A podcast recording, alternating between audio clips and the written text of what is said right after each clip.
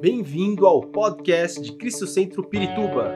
Para ficar sabendo sobre tudo de nossa igreja, acesse cristocentro.org.br ou siga-nos através do Facebook e Instagram como Cristo Centro Pirituba. Você também pode ver essas e outras pregações no formato vídeo em YouTube barra Cristo Centro Pirituba Oficial. Seja bem-vindo à nossa casa apostólica. Nós estamos seguindo com o nosso tema, a unção de Deus. E vamos aproveitar o nosso tempo hoje para falar um pouco mais sobre esse tema importante. Hoje eu quero falar sobre a unção que destrói a opressão. E creio que Deus tem cura para nós hoje aqui. Amém. O texto que eu quero ler com vocês está em Isaías capítulo 10, versículo 27. Isaías capítulo 10, versículo 27. Você não tem a Bíblia, mas pode acompanhar a leitura pela tela. Isaías capítulo 10, versículo 27, que diz assim a palavra de Deus: Acontecerá naquele dia que a sua carga será tirada do teu ombro e o seu jugo do teu pescoço, e o jugo será despedaçado por causa da unção. Se você puder colocar a versão João Ferreira de Almeida, por favor. É, quem está lá, eu acho que é o Otávio, né? A João Ferreira de Almeida, que diz assim: Acontecerá naquele dia que a sua, é, que a sua carga será tirada do teu ombro e o seu jugo do teu pescoço, e o jugo será despedaçado por causa da unção. João Ferreira de Almeida, é, revista e corrigida. Por que, que eu estou falando isso? Porque há diferentes traduções desse texto, há diferentes traduções desse versículo aparentemente são diferentes. Né? Ah, uma diz uma coisa, outra diz outra, mas não. Na verdade, é, eu pesquisei e vi que a maioria diz a mesma coisa, inclusive no inglês, no espanhol, né? Língua que, as línguas que a gente estuda, todas concordam com essa tradução do João Ferreira de Almeida que diz que ah, o jugo será despedaçado por causa da unção.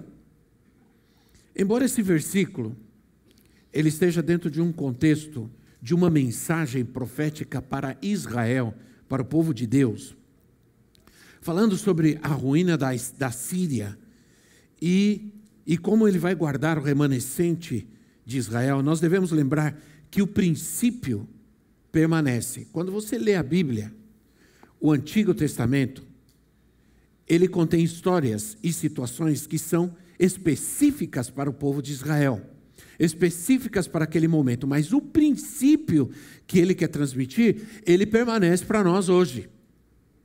O princípio é para nós hoje. A mensagem que está embutida ali é para nós. Você lê o Antigo Testamento, você vê as guerras, as batalhas, toda aquela, aquela história. Mas o que você tem que tirar para aquilo que é, foi específico para Israel são os princípios que devem servir para nós hoje como igreja. Então nós devemos sempre lembrar isso, que o princípio permanece. E assim, nós como igreja, como Sião de Deus, nós temos é, essa mensagem para nós que é profética. Agora, há, há, três expressões nesse versículo que são importantes. Por isso eu pedi a João Ferreira de Almeida que colocasse a João Ferreira de Almeida. Não tira não o versículo, por favor, deixa aí. É, a, a, primeira expressão é: a carga será tirada. A carga será tirada. A outra expressão é: o jugo será despedaçado. E a terceira é por causa da unção. Essa versão diz por causa da gordura. A palavra unção, aqui nesse texto, ou a palavra gordura, que é, por que, que é traduzida como gordura? Porque a palavra unção é a palavra semã, que significa é, banha gordura, óleo ou azeite para, um, para unguento ou para unção. Então, os que são interioranos sabem o que significa. Antigamente as mulheres cozinhavam com banha, né? eu nem sei direito o que significa isso, mas eu me lembro que se falava muito nisso. É, é a palavra que se usa para ungir, para é, colocar sobre. Quero começar falando sobre é, algo que é importante para nós, que é sobre o jugo. Aqueles que são interioranos conhecem bem o que é um jugo. É, um jugo é uma peça que se coloca sobre os animais, é, ou, ou que se atrela aos bois ou ao arado, para que eles possam ser conduzidos, orientados ou subjugados. A gente também usa a expressão canga, né? essa expressão também se usa. É um peso que se coloca sobre o animal, que o controla, é, obriga os bois a manter uma direção e mobiliza e representa uma opressão. É algo que pesa, que oprime sobre o animal e obriga ele a obedecer. É, em função disso, quero começar a falar sobre algo nesse sentido, que é um jugo, que é uma opressão, que é um peso que muita gente suporta, que se chama rejeição. Nós não temos tempo, muito tempo para falar sobre isso. É um tema bastante largo, bastante, perdão, bastante longo. E estou um pouco preocupado porque eu passei é, uma semana falando, pregando em, em espanhol, né? E aí eu sei que alguma coisa aqui vai enrolar a língua aqui, né? Mas assim, a palavra de Deus diz em Isaías capítulo 53, Isaías capítulo 53, versículo 3 diz assim, Isaías 53, 3, falando a respeito de Jesus assim, foi desprezado e rejeitado pelos homens, um homem de tristeza e familiarizado é, com o sofrimento como alguém de quem os homens escondem o rosto, foi desprezado e nós não o tínhamos em estima. Eu quero ler essa versão porque eles assim, foi desprezado e rejeitado. Está falando de Jesus. Esse texto diz que Jesus Cristo foi rejeitado, foi desprezado. Agora, Jesus foi rejeitado e sofreu por quê? Porque Jesus teria que passar por esse sofrimento, por essa rejeição. Porque Jesus morreu em nosso lugar. A palavra de Deus diz que ele tomou sobre nós todas as nossas dores, todas as nossas enfermidades, e pelas suas feridas nós fomos curados. Há algo chamado substituição. Isso é, Jesus tomou nosso lugar. E por causa disso, Jesus passou pelo sofrimento da dor, da rejeição, da doença, da enfermidade, porque ele fez isso em nosso lugar. Ele fez isso para que nós fôssemos libertos. Ele ficou doente para que fôssemos curados. Ele se tornou pecador para que fôssemos perdoados. Amém, irmãos? Ele se tornou injusto para que nós nos tornássemos a justiça de Deus. Então nós temos aqui um princípio importante que Jesus tomou sobre ele aquilo que deveria vir sobre nós. Ele levou nossas dores, nossos pecados, nossos pesos, nossas cargas, e ele fez isso para nos dar a paz. Ele também sofreu rejeição ele foi rejeitado, para que nós fôssemos libertos desse peso e dessa carga. Muita gente, muita gente sofre por causa da rejeição. Consciente ou inconsciente, de muitas maneiras. Algumas vezes, de forma imperceptível, alguém sofre hoje situações na sua vida, depressão, é, ou depressões, digamos, ansiedades, é, e outras é, situações emocionais, não sabe por quê, não entende por quê está passando por isso. Desde muito cedo, a rejeição pode, pode vir sobre alguém. Quando o bebê é rejeitado, quando o bebê é indesejado, quando se tenta um aborto, ou quando o bebê é abandonado quando nasce, é, queria um menino veio outra menina. Queria uma menina, veio outro menino. Todas essas coisas, elas, elas provocam rejeição. Essa semana eu, conversando com uma pastora, ela me disse que ela sofreu muito na sua juventude, porque ela tinha uma irmã já tinha uma, os pais já tinham uma menina quando ela nasceu. É, quando ela nasceu. E a mãe começou a tratá-la como um menino. Vestia roupa de menino, cortava o cabelo como, é, como menino e tratava ela como menino. E isso fez muito mal para ela. Porque isso começou a afetar a sua personalidade. Uma, um bebê que fica numa incubadora 10, 15 dias, nasce e é colocado por alguma razão numa incubadora por, por muito tempo e se distancia, se, é separado por um período do seu, da sua mãe, principalmente da mãe, e isso pode causar rejeição. Por que, que os médicos se preocupam quando uma criança nasce que primeiro ela tenha um contato com a mãe, que primeiro ela seja abraçada com a mãe? Hoje existe uma terapia que é muito importante no tratamento de crianças que nascem com problemas, porque eles colocam a criança na incubadora, mas eles querem que a mãe vá lá toda hora e eles tiram o bebê, aquele bebezinho da incubadora, coloca nos braços da mãe, fica ali um tempo. Isso, isso é o que? Isso é aceitação. Eles estão fazendo isso porque eles entendem que aquilo é bom para a criança. A criança, tem, o bebê, já está sendo tratado fisicamente, agora ele precisa ser tratado emocionalmente, porque eles entendem que a criança recebe tudo isso. Aquele bebê recebe, ele reage a, a, qualquer situação emocional ou física. Por isso, o aborto é um, é um, o aborto é um assassinato. A primeira preocupação dos médicos é que o bebê tenha esse, é, é, essa aceitação, para que ele não sinta que, embora não seja rejeitado, ele sinta que está sendo rejeitado. O divórcio dos pais quase sempre gera rejeição na criança. Por quê? Porque ela pensa que ela é culpada. Ela sente que ela é culpada de que seus pais não estão juntos, que seus pais estão separados e qualquer ausência, seja do pai ou seja da mãe, pode criar rejeição no coração de uma criança. Agora, quais são os sintomas dessa rejeição? Porque você pode crescer com isso no seu coração e não saber que certas situações da sua vida, certas buscas e, procuras que você faz, ou certos medos e, uh, e, e, e depressões e outras coisas mais que você tem, são consequências dessa rejeição que você sofreu.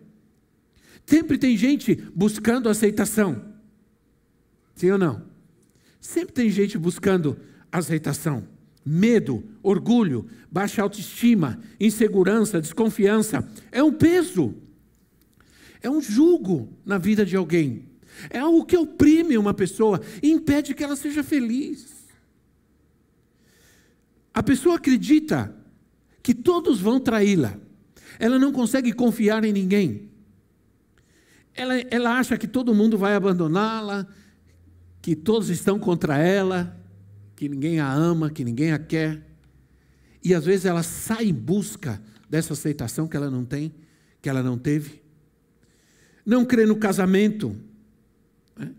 Isso é um sintoma hoje. Tem muita gente hoje que não crê no casamento, não acredita no casamento, eu não creio no não acredito no casamento.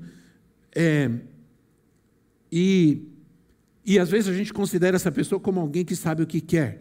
E eu digo, essa pessoa realmente não sabe nada. Ela não sabe que ela é resultado de uma situação que a feriu, que a machucou. E, e não adianta culpar o casamento, porque o problema não está na entidade casamento, o problema está naqueles que se casam. A cura tem que estar na vida daqueles que se casam e não daquela é, daquele princípio chamado é, casamento, matrimônio. É, é, muito é muito complexo isso. Mas a pessoa, se você ama, você diz eu amo uma criança.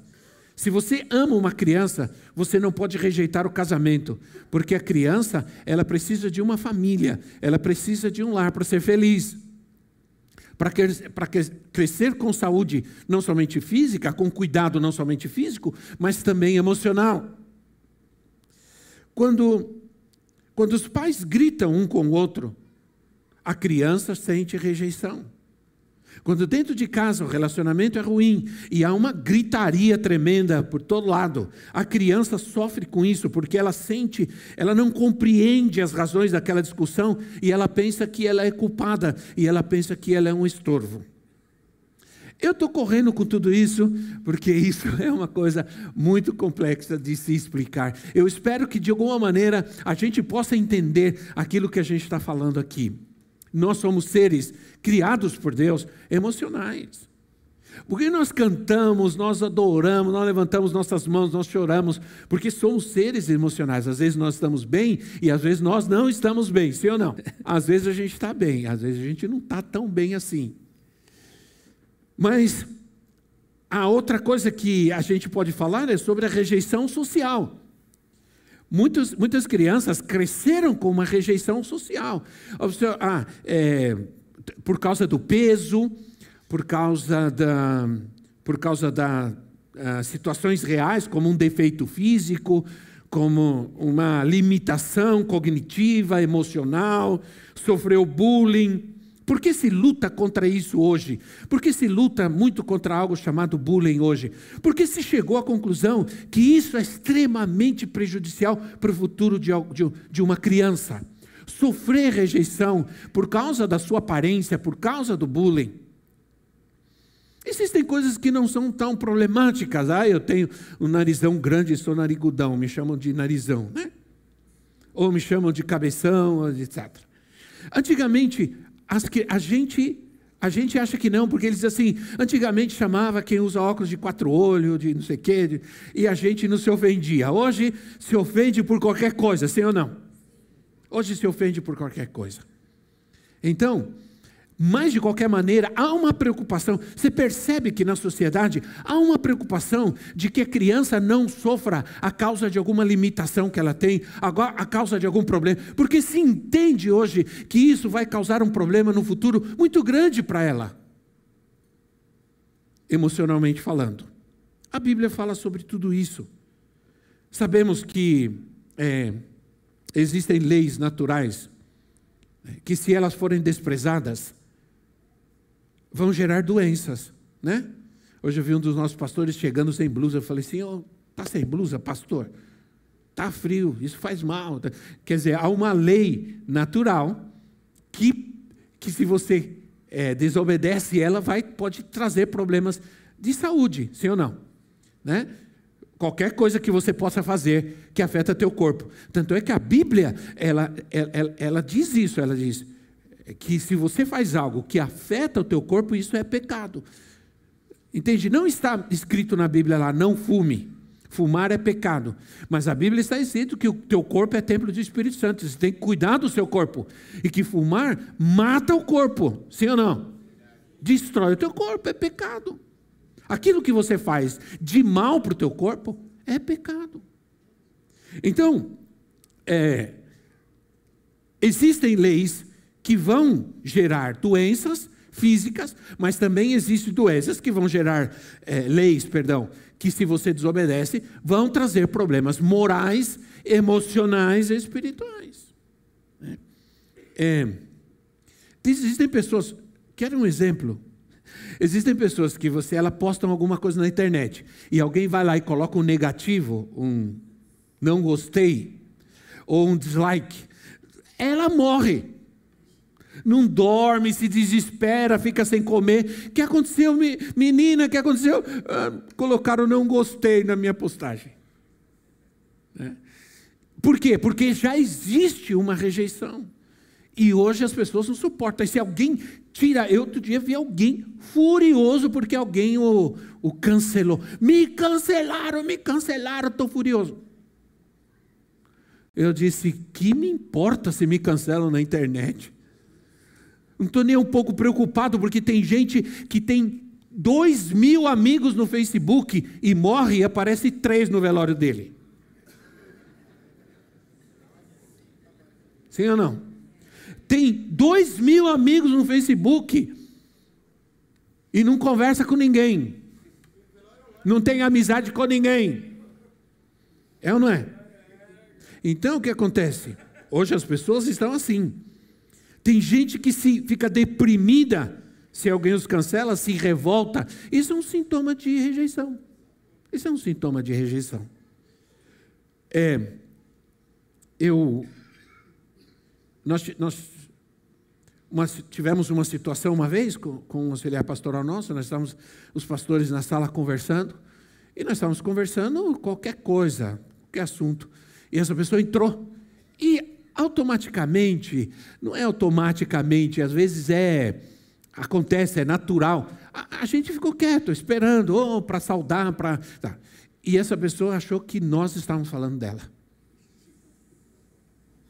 E achou, e achou, e achou. E por mais que a gente explicava, que a gente dissesse não, a gente não estava falando, por mais que a gente dissesse, por mais que a gente implorasse, irmão, ninguém estava falando, ninguém estava falando de você. Não, essa pessoa nunca conseguiu vencer esse problema, nunca. E nunca conseguiu mais interagir conosco.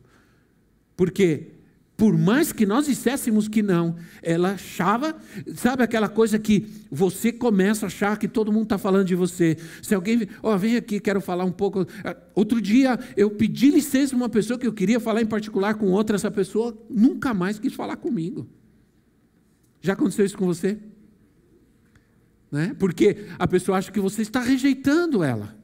Mas a verdade é que ela já tem isso dentro dela. Ela já tem esse sentimento, essa ferida. E todas as vezes que acontece alguma coisa, alguém toca lá naquela ferida, dói, machuca. Entende? Não é culpa dela, ela precisa ser tratada, curada também. Mas é difícil ter esse sentimento. Uma vez eu, eu fui orar por uma pessoa e é, é, manifestou uma manifestação, fui orar, veio alguém trazer uma cadeira e eu fiz assim. Essa pessoa se ofendeu comigo, não queria ver mais na igreja, só porque eu fiz assim. E aí você vai ver toda a história e você vai ver que existe rejeição ali. Né? Existe rejeição. A rejeição não somente machuca, mas ela também afeta a identidade de uma pessoa. A pessoa rejeitada age como se estivesse algo errado com ela. Tem algo errado comigo e estão me separando, me rejeitando, não me querem, não me amam. Por isso, ela se isola. Ela ela se isola e o inimigo começa a criar falsas personalidades nessa pessoa rejeitada. É, rejeição é um sentimento de não ser querido. Não é, é, é uma coisa muito, muito pesada na vida de alguém, porque as pessoas às vezes sofrem com isso, porque é agonia de desejar desesperadamente que as pessoas me amem. É aquela coisa de fazer as coisas para que as pessoas me amem. Ah, isso pode até gerar uma exposição. Às vezes a exposição de alguém na internet é só uma tentativa de pensar que, ela, que essa pessoa pode ser amada, está sendo amada, está sendo admirada por alguém. É, isso é uma coisa que acontece muito. Também a rebelião, muitas vezes, é um sintoma da rejeição. O rei Saul, por exemplo, o rei Saul, é, é, é, ele, ele, ele teve ciúmes de Davi por causa da sua insegurança. Quando Davi começou a vencer as guerras como general, começou a vencer as guerras e o povo começou a clamar a Davi, a clamar a Davi, Saul sentiu rejeição. E ele começou a atacar a Davi. Eh, chegou o momento de querer matar a Davi por causa da insegurança que tinha, da rejeição. Ele sentia que o povo o estava rejeitando e escolhendo Davi. E nós sabemos que foi Deus quem escolheu Davi. A rebelião em crianças e adolescentes pode ser apenas um pedido de aceitação. Entende o que eu quero dizer? Às vezes a criança se rebela, adolescente se rebela, mas a única coisa que ele está querendo é atenção. A única coisa que ele quer é atenção. Hoje em dia se diz que não se deve corrigir uma criança, um adolescente, mas às vezes tudo que o adolescente ou a criança quer é ser corrigida. Porque para ela isso é uma manifestação de que é amada.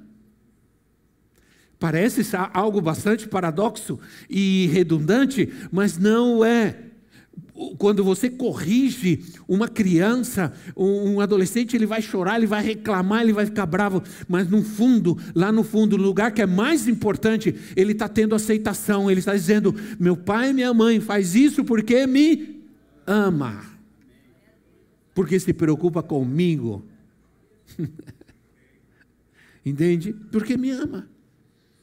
Quem ama, corrige. A Bíblia diz que Deus corrige, Deus castiga a quem Ele ama. Imagina nós, né? Não é fácil corrigir, não é. A minha neta menor está em casa, está dormindo com a gente. E ela está toda entupida, tossindo muito e tudo. E a profetisa falou assim: Você vai me ajudar a fazer uma lavagem, não sei o que. Eu falei: Não vou, não. Vou, não. Não vou mesmo, não levo para tomar injeção. Meus filhos eu levava. Quem levou, o tio leva. Eu não vou. Não quero ver minha neta tomando injeção, não quero ver ela. Não quero. Entende? Porque a gente tem essa. essa aquilo é bom para ela, mas a gente não quer fazer porque acha que está ferindo. A correção não fere. A correção disciplina e manifesta amor e aceitação. Sim ou não, irmãos? Eu sei que hoje em dia a, a, essa, toda essa psicologia diz ao contrário, que não é necessidade, que não. Hoje a criança você tem que é, deixar ela fazer o que ela quiser. Então, há muitos outros sintomas da rejeição, mas nós não podemos tratar com todos eles. Lembram-se que nós lemos que Jesus foi rejeitado para que nós fôssemos curados. Talvez todas essas reações, essas tristezas, essa, essas depressões que você tem, todos esses problemas, essa insegurança que você tem, é, é um sintoma de algo assim. Mas também existe um outro sintoma que quero tratar hoje, no tempo que nós temos, que é a culpa.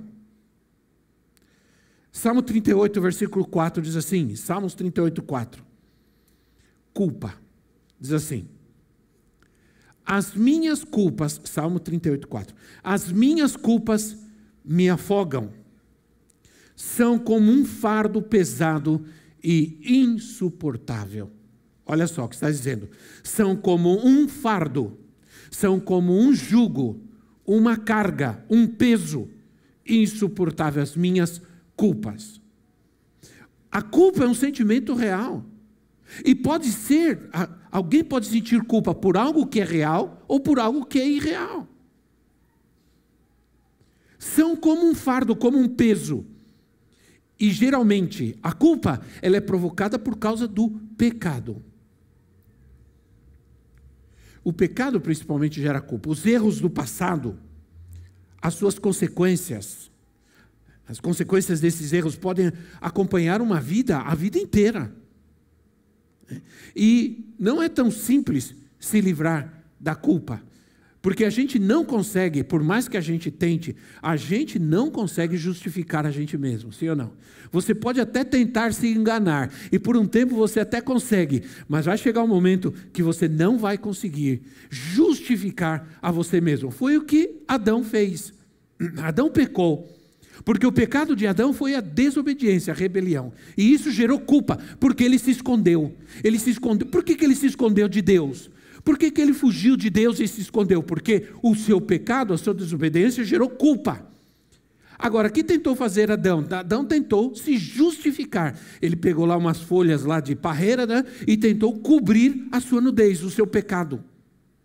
Auto é, se justificar mas ele não conseguiu, porque o pecado é profundo e ele gera culpas profundas, dolorosas na nossa vida. Há situações do nosso passado, passado antigo, passado recente, que não queremos falar sobre elas, porque são difíceis, porque são requisitos de traumas que vivemos, que são fortes e difíceis de se livrar, ninguém consegue entender. Aí está hoje a, a, a a psicologia, hoje, os médicos, os psicólogos, é hoje, são os médicos hoje mais procurados hoje, porque as pessoas estão, crianças, estão adolescentes, estão deprimidos, doentes emocionalmente, machucados, feridos. É, mas nós temos o Senhor Jesus, nós temos Sua palavra. A Bíblia diz que ele levou sobre ele todas as nossas enfermidades, todas as nossas dores físicas, emocionais, sejam elas quais forem. Né? Precisamos, é, precisamos nos perdoar, e isso é muito difícil, sabia? Nos perdoar quando nós já fomos perdoados. Coisa mais difícil. Tem muita gente que aceita o perdão de Deus, aceita o perdão da família, mas não consegue se perdoar. Durante um tempo eu tratei um pastor assim. Ele pecou, ele falhou, ele foi perdoado pela igreja, ele foi perdoado pela esposa, foi perdoado pelos filhos, foi perdoado pela família, porque ele se arrependeu profundamente do seu pecado, do seu erro, mas ele não conseguia se perdoar. Não conseguia. Todo tempo ele falava sobre isso, chorava, chorava, chorava, falava sobre isso. Um dia eu chamei e falei: chega você precisa se perdoar. Você já foi perdoado por Cristo, já foi perdoado pela igreja, pela sua família. Agora você precisa aceitar o perdão de Deus na sua, na sua vida. Senão, essa culpa vai te acompanhar pelo resto da tua vida. E ele conseguiu, então, se perdoar e não falar mais sobre aquela situação. É muito difícil perdoar quando já fomos perdoados. Pessoas aceitam o perdão de todos, mas tem muita dificuldade de aceitar o perdão de Deus. Eu quero ler um texto com vocês em Mateus capítulo 11, versículo 28 a 30. Mateus capítulo 11, versículo 28 a 30. É um texto muito conhecido, mas cada vez Deus fala com a gente de formas diferentes, né? Olha só, diz assim: Jesus, venham a mim, todos estão cansados e sobrecarregados, e eu lhes darei descanso. Tomem sobre vocês o meu jugo o meu jugo, é, e aprendam de mim, pois sou manso e humilde de coração, e vocês encontrarão descanso para suas almas, pois o meu jugo é suave e o meu favor é leve. Olha que interessante. Quando eu falei sobre culpa que nós sentimos ao perder alguém querido, por exemplo, quando eu falei sobre o divórcio dos pais, o pecado cometido, a violência, enfim, cada pecado pode gerar culpa, um peso de condenação. E a culpa, a culpa ela me acusa. A culpa é um acusador, é um demônio acusador, que está constante na minha mente, na minha vida, me acusando de algo. E isso vai, sabe o que? Eu vou dar um exemplo aqui para vocês que eu me lembrei hoje pela manhã. Porque enquanto eu estava me preparando, tomando banho, estava frio, chuveirinho quente, você fica mais tempo, né? Cuidado. Eu estava pensando, quando é, é, nós não é da nossa cultura torada, torada, torada, né? Entende? Onde mata o touro, né? Mata touro, é, é, é torada. Aí tem as arenas, a gente viaja para o México, para a Espanha, tem umas arenas lindas de torada. A gente não tem essa cultura aqui. Ah, não estão se fazendo mais muito isso, existem países que proibiram, existem países que a cultura é tão grande que nem os protetores dos animais conseguem impedir. Mas qual é, qual é o princípio aí? Vocês já viram como acontece? O toureiro, ele tem uns dardos e uma espada, um, um, um, uns dardos, que ele vai enfiando no touro, sempre na mesma região. Né? Ele vai se desviando e o objetivo é enfiar o maior número possível daqueles dardos compridos naquela região do pescoço, justamente onde se coloca a canga do animal. Por quê? Porque ali, qual é a ideia? A ideia é enfraquecer o touro e impedir que ele lute, é impedir que ele é, responda ao ataque que ele está sofrendo, impedir que ele ataque, porque ele é muito mais pesado, muito mais forte. Então a, a, ideia é ir subjugando, subjugando, vai afetando, vai espetando aquilo naquele lugar específico e vai subjugando o touro, a ponto que ele chega ao momento que ele não tem mais forças para reagir e ele acaba morrendo ou sendo morto. Essa é mais ou menos a ideia do que o inimigo faz com a gente. Ele vai usando essas coisas como a rejeição, a culpa, e vai atentando subjugar-nos e atacar-nos, até o ponto que a gente não tem mais forças para sair da situação que a gente está, não tem mais forças para sair da miséria que estamos vivendo, não temos mais forças para enfrentar a, a doença que estamos enfrentando, não temos mais forças para reagir a nada. Esse é o objetivo e o propósito do inimigo. Nos entregamos a certas coisas da nossa vida porque não temos mais forças para reagir. E o Senhor vai te levantar hoje. O Senhor vai levantar você hoje para reagir aos ataques, às lutas, dificuldades, às depressões, as dores da sua vida, o medo, o temor, a insegurança, o fracasso, o vício, a miséria. Eu creio. Aleluia, diga eu creio. Isso, com fé. A culpa nos acusa. É, você não devia ter feito isso, você não devia ter ido lá, você não devia ter casado com esse, não devia ter casado com aquele, você não deveria ter andado a essa velocidade. Enfim, há tantas coisas. Cada vez, eu te dizer uma coisa importante: cada vez que você se mete na internet, como filho de Deus, para ver pornografia, quando você termina, qual o sentimento que você tem? Hã? De culpa. Por quê? Porque isso é egoísmo. Porque isso é uma atitude egoísta, de satisfação própria, e pode levar você aos pecados em outras áreas. E isso é, é a pornografia é como essas, esses dardos que vão sendo espetados, que vão sendo espetados subjugando a tua vontade, até chegar um dia que você vai cair num pecado maior. Nessa área da sua vida. Um homem pode carregar culpa pela situação da sua casa. Não consigo prover para minha família, não consigo me estabelecer. Quando reconhece, quando ele reconhece, ainda dá para resolver, agora quando não reconhece. Eu estava, eu, eu ministrei, no congresso nós ministramos, a profetisa ministrou as mulheres eu ministrei aos homens. E eu falei sobre Jó. Eu li sobre Jó. Se você ler Jó capítulo 28, leia o livro de Jó, homens. Jó no capítulo 28 ele fala sobre a sabedoria. E ele, e ele fala assim: a sabedoria, ela, ela, ela não pode ser encontrada nesse mundo, ela não pode ser encontrada, ela não pode ser comprada por ouro nem prata. Você pode cavar onde quiser, você nunca vai encontrar a sabedoria, ela não está numa mina, a sabedoria está em Deus.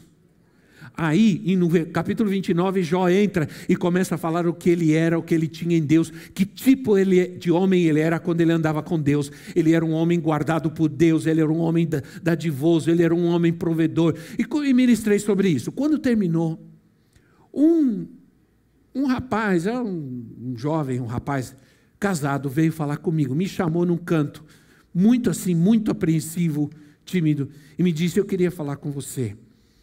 Apóstolo, eu ouvi a palavra e Deus falou comigo. E eu entendi uma coisa. E eu vou usar a expressão que ele usou.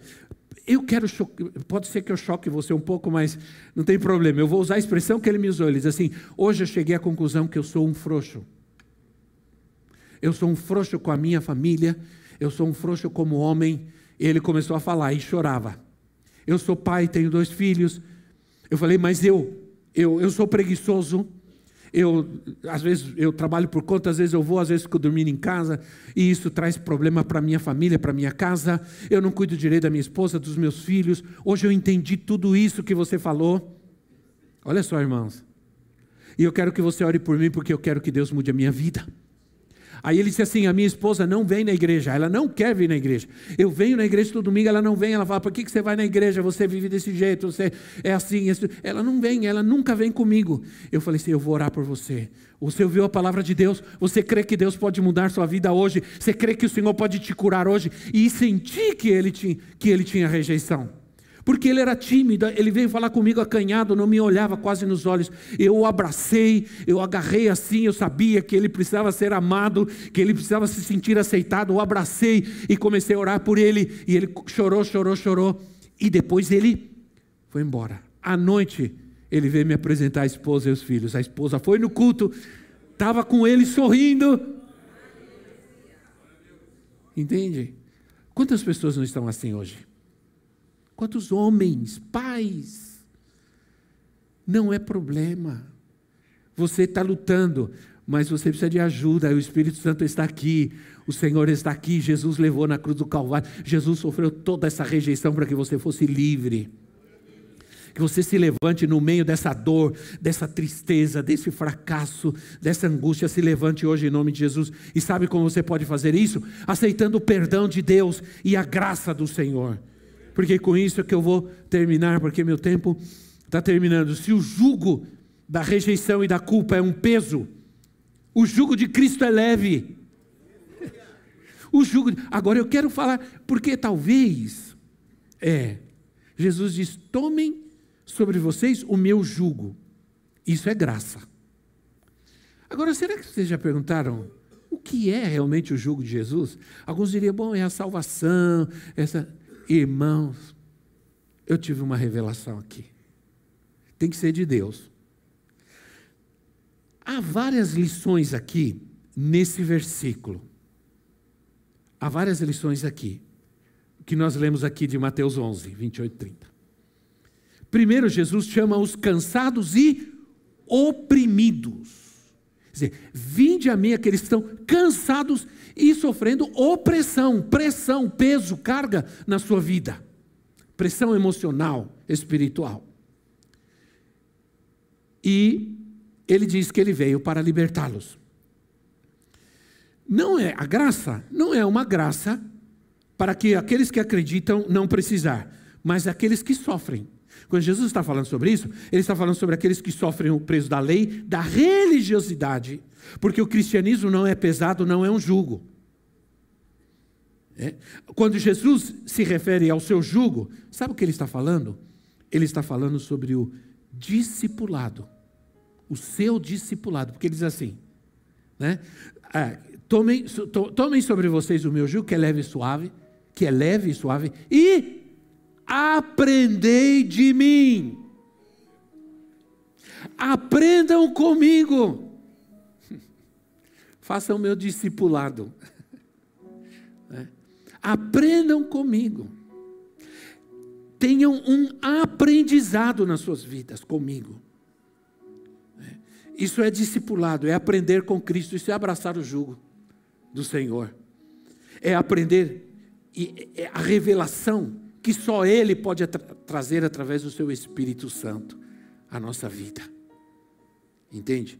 As pessoas têm medo da igreja, têm medo do cristianismo, porque elas foram ensinadas é, ou é, se assustaram com pessoas que mentiram dizendo que a igreja oprime, que a igreja obriga, que na igreja você vai para a igreja, não pode isso, não pode aquilo, você é crente, não pode fazer isso, não pode fazer aquilo, né?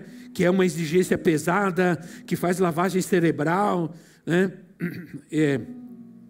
E eu quero te dizer uma coisa.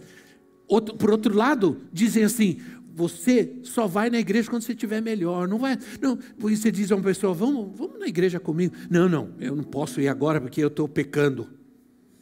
Eu me lembro uma vez, sei quantos assistiram o filme A Paixão de Cristo, eu fui assistir o filme A Paixão de Cristo, e aquele filme era, né? E aqueles que assistiram sabem o que eu estou falando. A gente estava no cinema, assistimos o filme. Aí quando terminou, ficou todo mundo em silêncio, assim, acendeu a luz, ninguém levantou. Todo mundo em silêncio, alguns choravam. Aí um rapaz atrás de mim falou assim: Vou ficar uma semana sem pecar.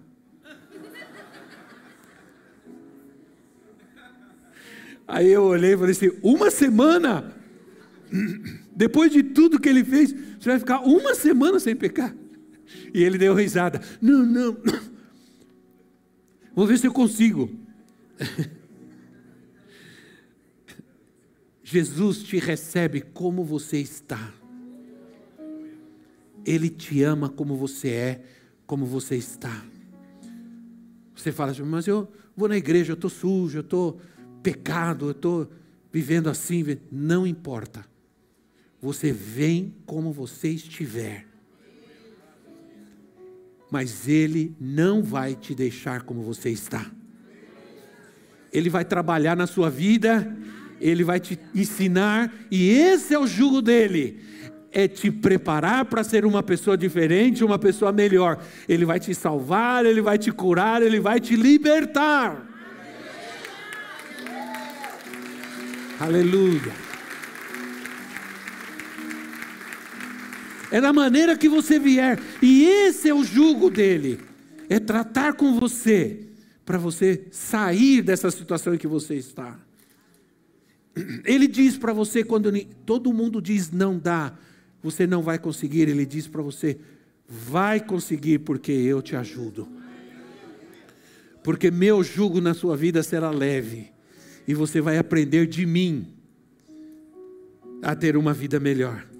Se você aceita o jugo de Cristo, o discipulado de Cristo, sabe o que vai acontecer? É o que o versículo diz. Sabe o que vai acontecer? Você vai achar descanso para a sua alma. Olha só.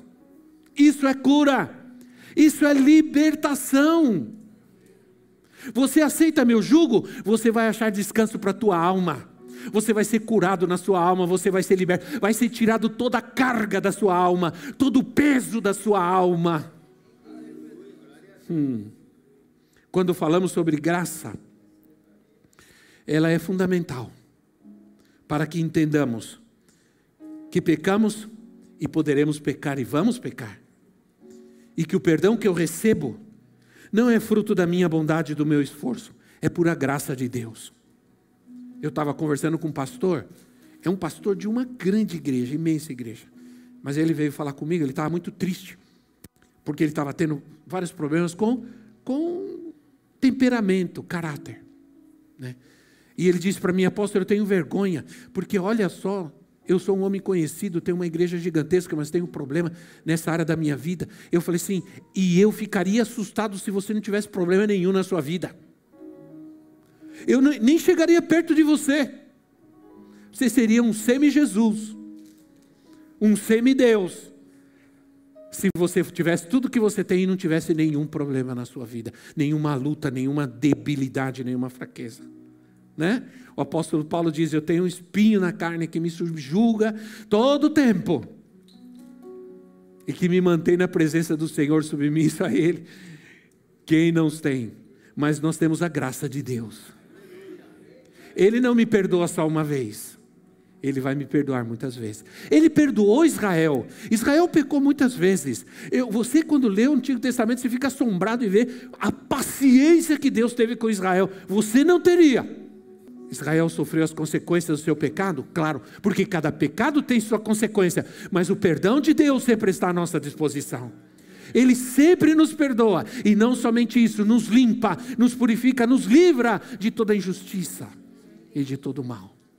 Em nome de Jesus, vamos nos colocar em pé. Esperamos que esta mensagem tenha te inspirado e sido uma resposta de Deus para a sua vida. Quer saber mais sobre Cristo Centro Pirituba?